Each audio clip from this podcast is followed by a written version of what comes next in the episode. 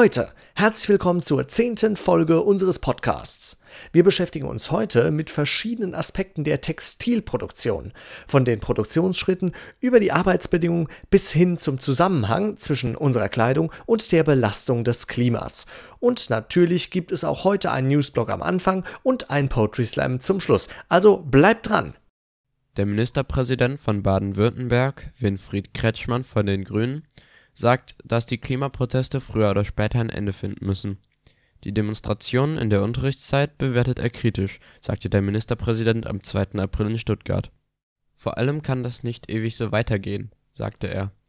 Generell unterstütze Kretschmann die Demonstrationen, sie sollten seiner Meinung nach aber nicht zur Dauerveranstaltung werden. Der Entwurf des Bündnisses Rettet die Bienen zur Artenvielfalt wird von der bayerischen Staatsregierung wortgenau übernommen Dabei geht es um den Schutz von Bienen, es sollen rund 50 bis 75 Millionen Euro für die nötigen Maßnahmen eingesetzt werden und etwa 100 neue Stellen geschaffen werden. Theresa Mays Brexit-Abkommen will das britische Unterhaus nicht verabschieden, neue Verhandlungen sind ebenfalls nicht möglich. Der harte Brexit wird immer wahrscheinlicher. Erste Schätzungen zu den CO2-Emissionen 2018 wurden von der Bundesregierung veröffentlicht. Laut dieser wurden ca. 38 Millionen Tonnen CO2 ausgestoßen das sind 4,2 Prozent weniger als im Vorjahr. Das 40-Prozent-Minderungsziel für 2020 bleibt aber in weiter Ferne. Massenhaftes Fischsterben in einem Nebenfluss des Neckars. Dem verunreinigten Fluss fielen mehrere Tonnen an Fischen zum Opfer. Betroffen ist laut einem Sprecher der Feuerwehr ein 16 Kilometer langes Teilstück des Flusses. Ob sich das Tiersterben noch ausweitet, ist laut der Polizei noch unklar eine mögliche Ursache könnte ein Unfall einer Speditionsfirma sein, bei dem etwa 1000 Liter eines als gefährlich geltenden Stoffes ausgetreten seien. Als erstes zeigen wir euch, wie eine Produktion im Textilgewerbe eigentlich aussieht, welche Stationen es gibt und was dort genau passiert. Es ist vermutlich kein Geheimnis, dass die meisten unserer Klamotten in unserer heutigen globalisierten Welt nicht nur in einem Land produziert werden, sondern in mehreren unterschiedlichen Ländern mehrere unterschiedliche Stationen durchlaufen, bis sie schließlich im Laden zum Verkauf stehen. Wo genau aber unsere Klamotten herkommen und was es alles braucht, bis unsere Klamotten so aussehen, wie sie dann schließlich im Laden hängen, ist jedoch eher weniger bekannt. Deshalb wollen wir euch dies anhand dem Beispiel der Jeanshose genauer erklären. Starten wir doch ganz am Anfang, bei der Baumwolle. In den Hauptanbaugebieten Indien, USA, China, Kasachstan, Usbekistan und Pakistan werden heute ca. 78 Prozent der weltweit benötigten Baumwolle angebaut. Ursprünglich wurde Baumwolle in Form von mehrjährigen Baumwollbäumen angebaut, heutzutage meist nur noch in Form von einjährigen Baumwollsträuchern. Da diese Sträucher jedes Jahr aufs Neue gepflanzt werden müssen, wird auf die Fruchtfolge, also eine wechselnde Bepflanzung, verzichtet, was zu einer Verarmung des Bodens führt Folglich müssen mehr Dünger und Schädlingsbekämpfungsmittel benutzt und somit etwa 30 Mal mit Pestiziden bespritzt, weshalb sie mitunter zur am stärksten mit Pestiziden behandelten Pflanze überhaupt gehört. Nach der Ernte der Baumwolle, entweder von Hand oder mit Maschinen, werden die Samenhaare von den Samen getrennt und werden zu Ballen zusammengepresst. Zur Weiterverarbeitung kommen diese dann in die Spinnerei, wo aus den Samenhaaren dann Garn hergestellt wird, aus dem wiederum dann Jeansstoff produziert wird in den meisten Fällen passiert das dann in China, Japan oder Südkorea. Der nächste Schritt bei der Herstellung ist die sogenannte Veredelung. Bei der Veredelung wird der Stoff gebleicht oder nach Bedarf gefärbt und anschließend mit weiteren Chemikalien behandelt, die beispielsweise dafür sorgen, dass Schmutz besser abgewiesen wird oder dass die Hose in der Waschmaschine nicht so leicht schrumpft. Oft tragen die Arbeiter hier gesundheitliche Schäden von der Produktion davon. Dies geschieht vor allem in Ländern wie Polen, Taiwan, Tunesien und Bulgarien. Als nächstes kommen wir zum Nähen und Design. Das Nähen der Jeans findet hauptsächlich in Ländern wie Südkorea, China, Taiwan, den Philippinen und Indien oder in den Textilfabriken der freien Produktionszonen Mittelamerikas statt. Diese freien Produktionszonen heißen frei, weil Firmen kaum Steuern, Zölle, Abgaben oder Importsteuern zahlen müssen und sie somit noch mehr Geld einsparen können. Das Design wird hingegen in den meisten Industrieländern wie Frankreich, Italien, Spanien, England oder der USA entweder per Hand oder am Computer entworfen. Als letzter Schritt werden schließlich Knöpfe und Labels angenäht und anschließend verschickt. Dieser Vorgang erfolgt zum Beispiel in Frankreich oder Griechenland, aber unter anderem auch in Deutschland. Schließlich landen die Klamotten dann in unseren Läden, wo sie dann meist relativ billig zum Verkauf stehen.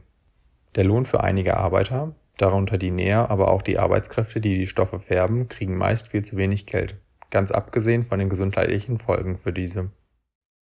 Nachdem wir jetzt wissen, wie in der Textilbranche die Produktion läuft, wollen wir uns mal damit beschäftigen, wie die Bedingungen für die sind, die dort arbeiten, besonders für die Näherinnen und Näher.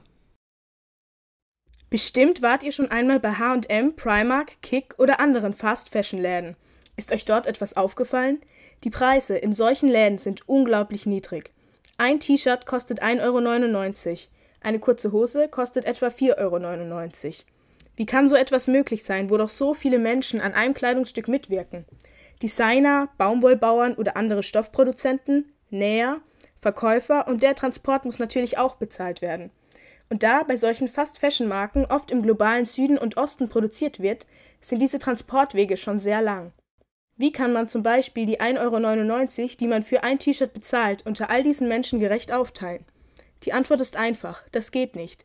Das meiste bekommt die Markenfirma, 33 Prozent. Am zweitmeisten bekommt der Einzelhandel, 30 Prozent. 20 Prozent des Preises sind für die Mehrwertsteuern bestimmt, 5% ist für den Transport und die Steuern bestimmt und 12% für die Herstellung. Das beinhaltet die Produktionskosten 2%, den Fabrikgewinn auch 2%, das Material 7,6% und auch den Lohn der Näher und Näherinnen. Das sind nur etwa 0,4% des Preises für die Näher bzw. Näherinnen. 0,4%, das ist unglaublich wenig. In Bangladesch zum Beispiel liegt der Monatslohn bei ca. 9,50 Euro. Von diesen Löhnen kann kein Mensch arbeiten. Dazu vollführen die Näher und Näherinnen durchgehend dieselben Arbeitsschritte. Und zudem kommen noch viel mehr Arbeitsrechtsverletzungen hinzu. Zum Beispiel sind sehr, sehr viele der Fabrikgebäude, in denen gearbeitet wird, baufällig und sind so gut wie gar nicht brandgeschützt. Hinzu kommt, dass die Räume, in denen gearbeitet wird, überfüllt sind, sodass teilweise 500 Näher und Näherinnen in einem Raum arbeiten, der für 100 Personen ausgelegt ist. Durch solche Dinge kommt es immer wieder zu Bränden oder dem Einsturz der Fabriken, bei denen viele, viele Menschen sterben. Außerdem sind die Arbeitszeiten auch unzumutbar. Viele ArbeiterInnen arbeiten 12 bis 14 Stunden, sechs bis sieben Tage die Woche. Und dazu kommen noch die Überstunden, welche so gut wie nie bezahlt werden. In solchen Billigkonzernen herrscht ein chronischer Zeitdruck, da diese von dem Kopieren und Vergünstigen von den neuesten Modetrends leben. Eine neue Kollektion braucht bei Fast-Fashion-Marken oft weniger als 14 Tage, bis sie auf dem Markt ist.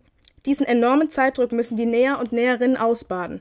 In manchen Fabriken müssen sie 20 Stunden pro Monat ohne Bezahlung arbeiten, wenn das Produktionsziel nicht erreicht wurde. Außerdem werden immer wieder Entlassungen angedroht, falls sich geweigert wird, die Überstunden auf sich zu nehmen. Viele Fabriken greifen, um diesem Zeitdruck standzuhalten, auf die menschenunwürdigsten Methoden zurück, zum Beispiel zur Kinderarbeit. Diese wird teilweise freiwillig gemacht, da die Kinder ihre Familie finanziell unterstützen müssen. Jedoch werden auch Kinder entführt und als Billigarbeiter weiterverkauft, wo sie dann in Fabriken unsere Kleidung zusammennähen und teilweise nicht einmal dafür bezahlt werden. Stell dir vor, du müsstest täglich um die 14 Stunden in einer baufälligen, überfüllten und nach Textilfarbe riechenden Fabrikhalle immer dieselbe Arbeit tun. Und wenn du dann nachts nach Hause kommst, musst du oft hungrig ins Bett gehen, denn dein Lohn reicht nicht für Nahrungsmittel. Wie wäre das für dich? So, jetzt haben wir etwas über die Angestellten in der Textilindustrie und ihre Arbeitsbedingungen erfahren. Aber wie steht es um das Klima? Hat die Produktion von Kleidung Auswirkungen auf unsere Umwelt? Dass die Textilindustrie Umweltprobleme mit sich bringt, ist weithin bekannt. Der hohe Wasserverbrauch ist nur eines der Umweltprobleme der Textilindustrie. Auch in Deutschland kann dieser massive Auswirkungen haben. Eine Folge ist zum Beispiel die Absenkung des Grundwasserspiegels Viele Fabriken, in denen heute Kleidung produziert wird, stehen aber gar nicht in Deutschland, sondern in anderen Ländern. In Asien oder Afrika zum Beispiel kann der enorme Wasserverbrauch zur Trinkwasserknappheit führen. Die Wassernutzung der Textilindustrie hat auch schon zum Austrocknen des Aralsees in Zentralasien geführt. Der erste Schritt zu einem Kleidungsstück sind die Rohstoffe. Heutzutage kann man für die Produktion von Textilien entweder natürliche Stoffe wie Baumwolle verwenden oder künstliche Chemiefasern Beide bringen Probleme mit sich. Zur Herstellung wird reichlich Wasser und Energie benötigt. Bei den Chemiefasern kommen dann auch noch Chemikalien hinzu. Die natürliche Baumwolle hingegen hat einen großen Flächenbedarf. Auf diesen Flächen können dann zum Beispiel keine Lebensmittel für die heimische Bevölkerung angepflanzt werden. Außerdem werden zum Schutz der Pflanzen eine Menge Pestizide verwendet. Etwa 25 Prozent der weltweit verwendeten Pestizide werden auf Baumwollfeldern verteilt. Im nächsten Schritt geht es dann zur Verarbeitung der Rohstoffe. Ein Betrieb in Norddeutschland kann hier beispielhaft betrachtet werden. Dort werden pro Jahr etwa 3000 bis 5000 Tonnen Chemiefasern produziert. Vor etwa 20 Jahren wurden die ökologischen Probleme des Betriebes einmal untersucht. Die Ergebnisse sahen wie folgt aus: Innerhalb einer Woche wurden hier im Durchschnitt etwa 10 Millionen Liter Wasser verbraucht. Allein bei der Färbung wurde für einen Schritt bis zu 150 Liter Wasser pro Kilogramm Gewebe benötigt. Die Maschinen der Produktion werden mit fossilen Energieträgern betrieben, also mit Kohle oder Gas zum Beispiel. Dadurch entsteht wieder Kohlenstoffdioxid und der Treibhauseffekt wird weiter begünstigt. Auch Stickoxide entstehen bei der Herstellung der Fasern. Diese schädigen dann Organismen und Ökosysteme. Außerdem können Böden und Gewässer versauern. Durch die Kraft-Wärme-Kopplung, die den Strom bereitstellt, entsteht nicht nur ein hoher Flächenbedarf, die Lärmbelästigung ist ebenfalls hoch. Lösungsansätze gibt es in Deutschland bereits.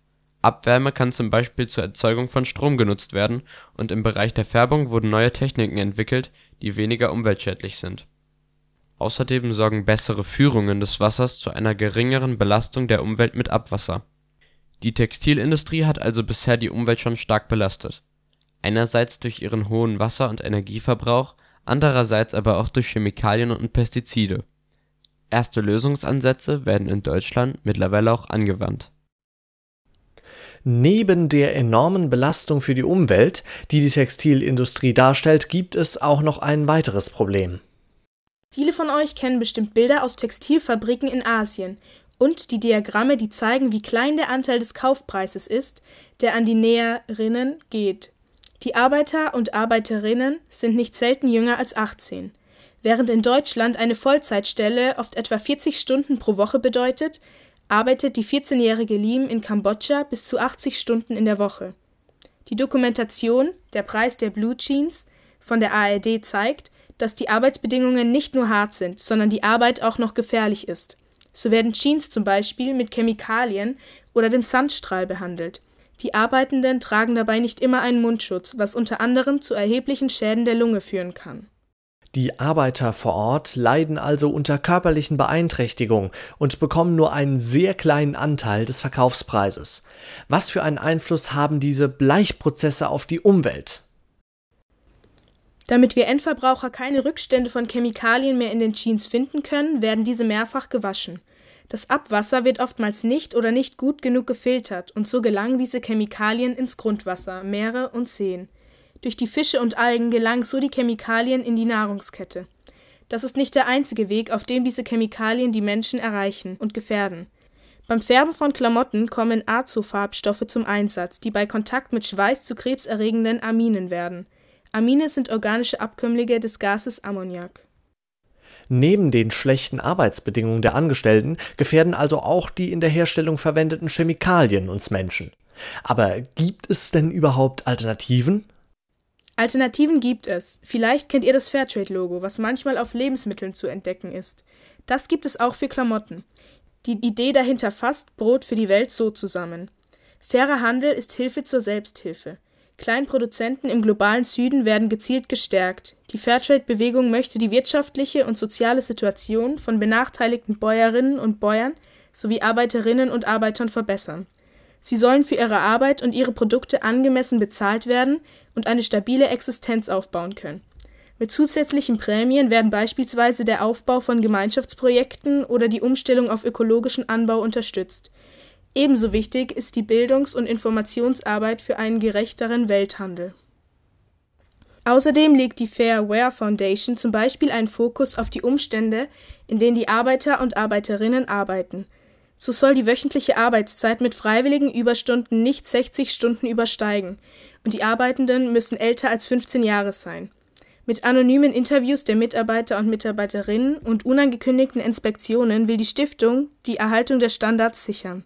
Die Berichte über die Marken kann man auf der Website www.fairwear.org durchlesen. Also gibt es zumindest einen Lösungsansatz für die sozialen Probleme der Textilindustrie. Aber wie sieht es denn mit der ökologischen Frage aus? Gibt es auch Siegel für umweltfreundlich hergestellte Klamotten? Ein Standard der Fairware Foundation sind sichere und gesunde Arbeitsbedingungen. Die Chemikalien gefährden die Gesundheit und deshalb müssen Firmen, die zertifiziert sind, den Einsatz dieser Chemikalien einschränken oder den Schutz der Arbeiter und Arbeiterinnen durch Schutzkleidung verbessern. Auf der sicheren Seite ist man damit also auch nicht. Zwar schafft es die Fairware Foundation mit ihren Richtlinien einen großen Schritt in die richtige Richtung zu machen, trotzdem bleibt noch viel Raum für Verbesserung und wirklich faire Arbeitsbedingungen. Ein hilfreicher Ansatz sind die Hinweise biologisch angebaute Baumwolle, Organic Cotton oder Bio-Baumwolle auf dem Etikett, da diese ohne oder fast ohne Chemikalien und Dünger auskommen. Ein Siegel, auf das ihr achten könnt, ist das GOTS-Siegel, auf dem eine weiße Bluse vor grünem Hintergrund zu sehen ist. Weitere Siegel sind beispielsweise das IVN Best Siegel, das Made in Green Siegel von Ökotex, der blaue Engel und das Cradle to Cradle Siegel. Bei dem Cradle-to-Cradle-Siegel steht Kreislauffähigkeit, also Recycling im Vordergrund. Recycling ist natürlich auch bei Klamotten ein relevantes Thema, da es Ressourcen schont. Doch auch in diesem Falle gibt es eine Vielzahl an Siegeln. Woher kann ich fair und nachhaltig produzierte Kleidung bekommen? Auf der Website der Fair Wear Foundation gibt es eine Liste von Marken, die sich an die Standards dieser halten. Der Online-Shop Avocado Store ist auch eine Möglichkeit. Auf www.avocadostore.de bekommt man nicht nur bei den Informationen, welche Kriterien das Produkt erfüllt, sondern kann auch gezielte Filter für Kriterien wie CO2-sparend, Cradle to Cradle, fair und sozial und weitere setzen. Es gibt also Stiftungen, die für die Einhaltung bestimmter Qualitäts- und Umweltfreundlichkeitsstandards einstehen, produzieren aber wirklich alle Kleidung herstellenden Unternehmen umweltunfreundlich? Es gibt auch größere Konzerne, die versuchen, nachhaltiger zu produzieren. Hier gehen wir auf mehrere Firmen ein, die bereits Maßnahmen ergriffen haben, um die Umwelt nicht zu gefährden. Ob sie das aus Marketinggründen oder wegen unserer Umwelt tun, sei erstmal dahingestellt. Mein erstes Beispiel stellt die Firma Armed Angels dar. Sie haben sich auf die Herstellung von Kleidung ohne gesundheitsschädliche Chemikalien spezialisiert. Hierzu wird Bio-Baumwolle, Bio-Lein und Bio-Wolle verwendet. Das Garn besteht aus recyceltem Plastik. Armed Angels wurde unter anderem deshalb mit vier unabhängigen Fairtrade-Siegeln ausgezeichnet. Für uns ist Bio kein Trend, sondern eine Einstellung. Die Verantwortung gegenüber unserer Umwelt keine Option, sondern ein Muss. Deshalb setzen wir auf nachwachsende Rohstoffe und recycelte Materialien, heißt es auf der Webseite. Die nachhaltigere Herstellung schlägt sich aber auch im Preis nieder. Ein Basic-T-Shirt kostet bei Armed Angels ca. 30 Euro. Vielleicht werdet ihr jetzt überrascht sein, aber HM macht Schritte in Richtung Nachhaltigkeit. Mit der weltweiten Initiative Garment Collecting ruft HM dazu auf, die eigene Mode zu recyceln. Aber wie? Hierzu kann man seine aussortierte Kleidung in eine beliebige HM-Filiale bringen. Dort wird die abgegebene Kleidung anschließend sortiert. Differenziert wird hierbei zwischen der Kategorie Wiedertragen, also Kleidung im guten Zustand, die anschließend global als Secondhand-Ware verkauft wird, und der Kategorie Recycling bei Kleidung in schlechtem Zustand.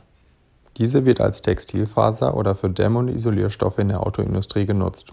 Laut eigenen Angaben ist es H&M völlig egal, in welchem Zustand oder von welcher Marke die Kleidung ist.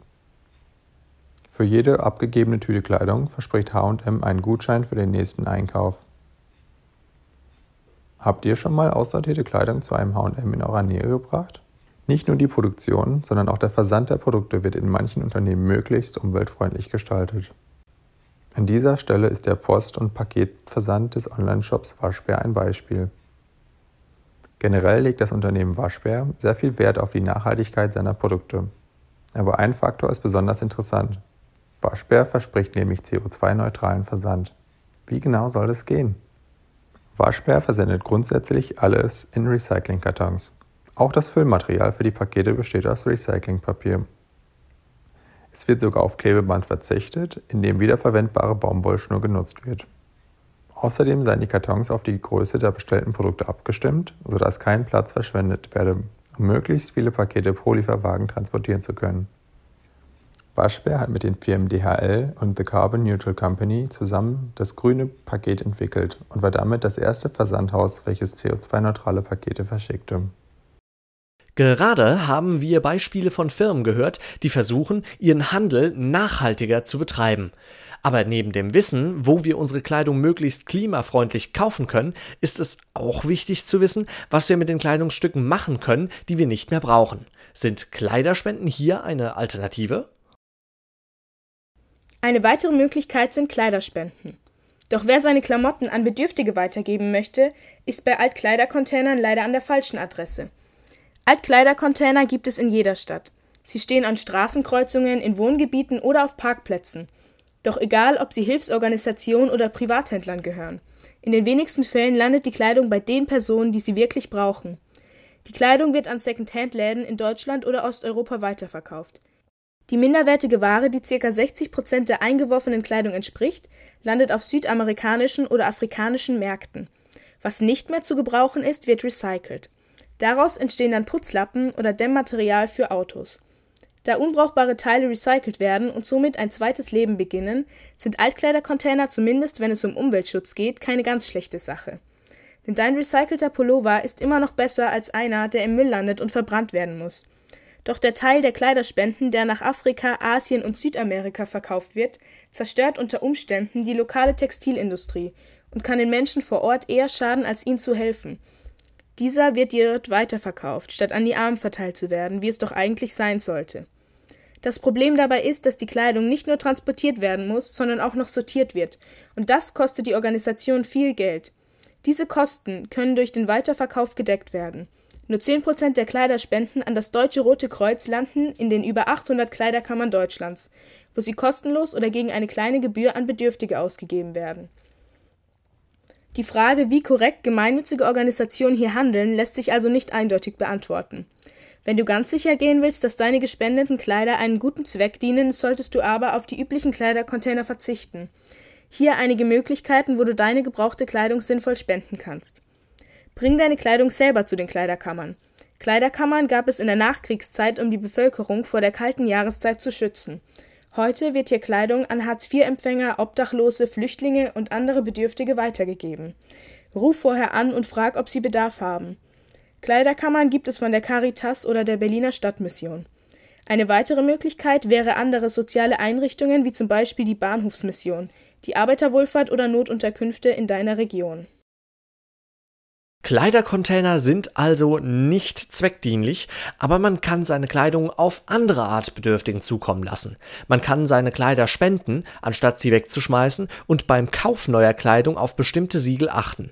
Welche Möglichkeiten haben wir als Verbraucher denn noch, um umweltfreundliche Kleidung zu bekommen? Hast du dir schon mal ein Kleidungsstück selbst genäht? Wenn nicht, ist vielleicht jetzt die Zeit, das mal auszuprobieren. Selbst nähen, stricken, häkeln oder auf andere Weise handwerklich aktiv zu werden, liegt voll im Trend. Nicht nur, dass du damit ein Zeichen gegen die ausbeuterische und zerstörerische konventionelle Textilindustrie mit ihrem Trend Masse statt Qualität setzt, mit deiner eigenen Kreation kannst du außerdem durch Individualität punkten und sicher sein, dass dir das Kleidungsstück perfekt passt. Außerdem erlernst du so einen wertschätzenden Umgang mit den Stoffen und Produkten, die verwendet werden und bekommst ein Gefühl dafür wie viel Arbeit tatsächlich hinter einer Hose steckt, die du im Laden siehst. Ein weiterer Vorteil: Du kannst Stoffreste verwenden oder alte Klamotten ändern. Das spart Ressourcen. Und schon mal an Upcycling gedacht? Aus alten Kleidungsstücken kann noch etwas richtig Schönes werden. Es gibt tausende Bücher, Zeitschriften und Anleitungen im Internet, die dir helfen und dich inspirieren können. Oder du fragst einfach mal deine Eltern oder Großeltern, die oft noch etwas besser nähen und flicken können als unsere Generation und im Notfall bieten auch viele Volkshochschulen Nähkurse für Einsteiger an. Auch wenn du keine Nähmaschine oder keine Lust zum Nähen hast, weil dir der Faden immer reißt. Die Möglichkeit, Kleidung ändern zu lassen, besteht ja trotzdem. Dafür gibt es Änderungsschneidereien, die dir dein Kleid kürzen oder deine Hose verlängern. So muss es nicht immer etwas Neues sein. Das gleiche gilt übrigens für Schuhe Bevor du deine geliebten Stiefel in den Müll schmeißt, weil die Sohle etwas abgeht, suche dir lieber einen guten Schuster, der sie dir flickt oder, in dem Fall, neu besohlt. Für die handwerklich Begabten unter euch, es gibt sogar Kurse, in denen man sich seine eigenen Schuhe herstellt. Wäre das nicht mal ein etwas anderes Geburtstagsgeschenk? Secondhand ist natürlich ein großes Thema, wenn man nach Alternativen in der Mode sucht in den meisten Städten gibt es Secondhand-Läden und online wird man ebenfalls schnell fündig, zum Beispiel auf Kleiderkreisel oder eBay.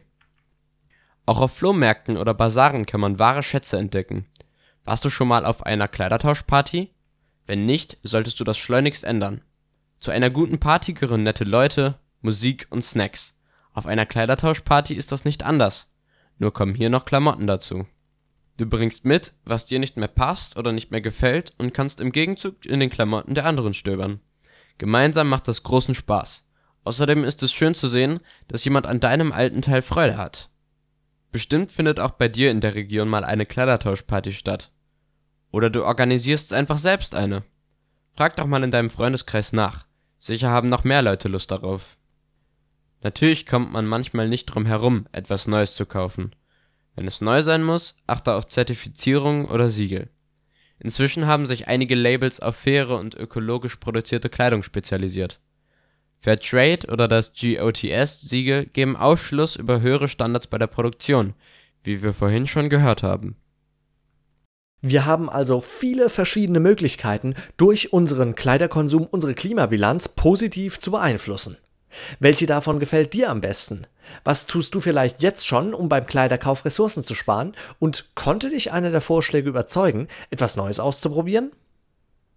Auch zum Abschluss dieser Folge hören wir jetzt einen Poetry Slam und im Anschluss die Liste der Städte, die am Freitag streiken.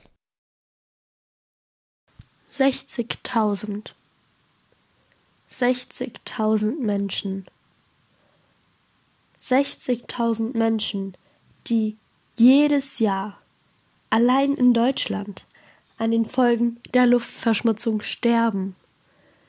Durch Abgase erzeugt, ob es das Auto ist, ob es das Amazon-Paket aus Amerika ist, das zu uns geliefert wird. Die Treibhausgase nehmen zu und die Rußpartikel erst recht. Und was wird dagegen gemacht? Es wird ein Grenzwert für die Partikel pro Kubikmeter gemacht. Halt. Stopp. Nicht etwa für die Anzahl der Partikel, für die Schwere. 40 Mikrogramm pro Kubikmeter.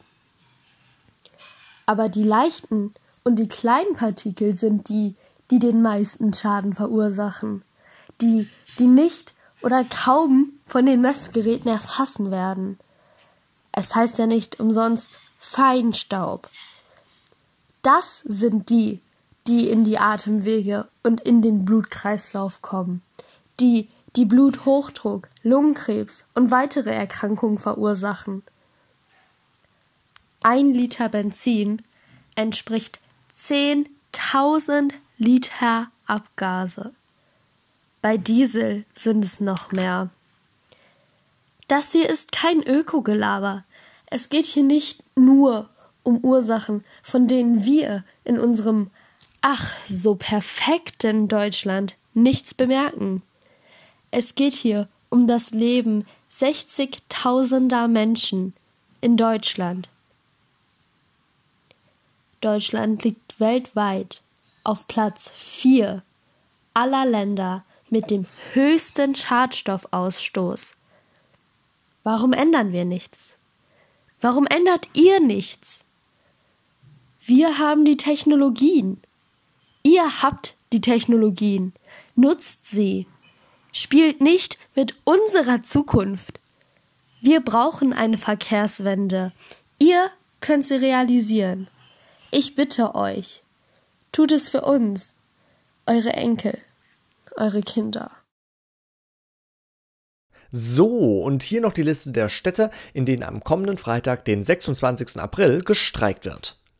Bad Segeberg, Berchtesgaden, Bielefeld, Duisburg, Eichstätt, Erlangen, Filderstadt, Hamburg, Hannover-Schmünden, Heilbronn, Herford, Herzogenaurach, Hildesheim, Ilmenau, Kaiserslautern, Karlsruhe, Köln, Krefeld, Leipzig, Lübeck, Mönchengladbach, Offenburg, Oldenburg, Osnabrück, Salzwedel, Templin, Viersen, Villingen-Schwenningen, Walsrode, Worms und Würzburg.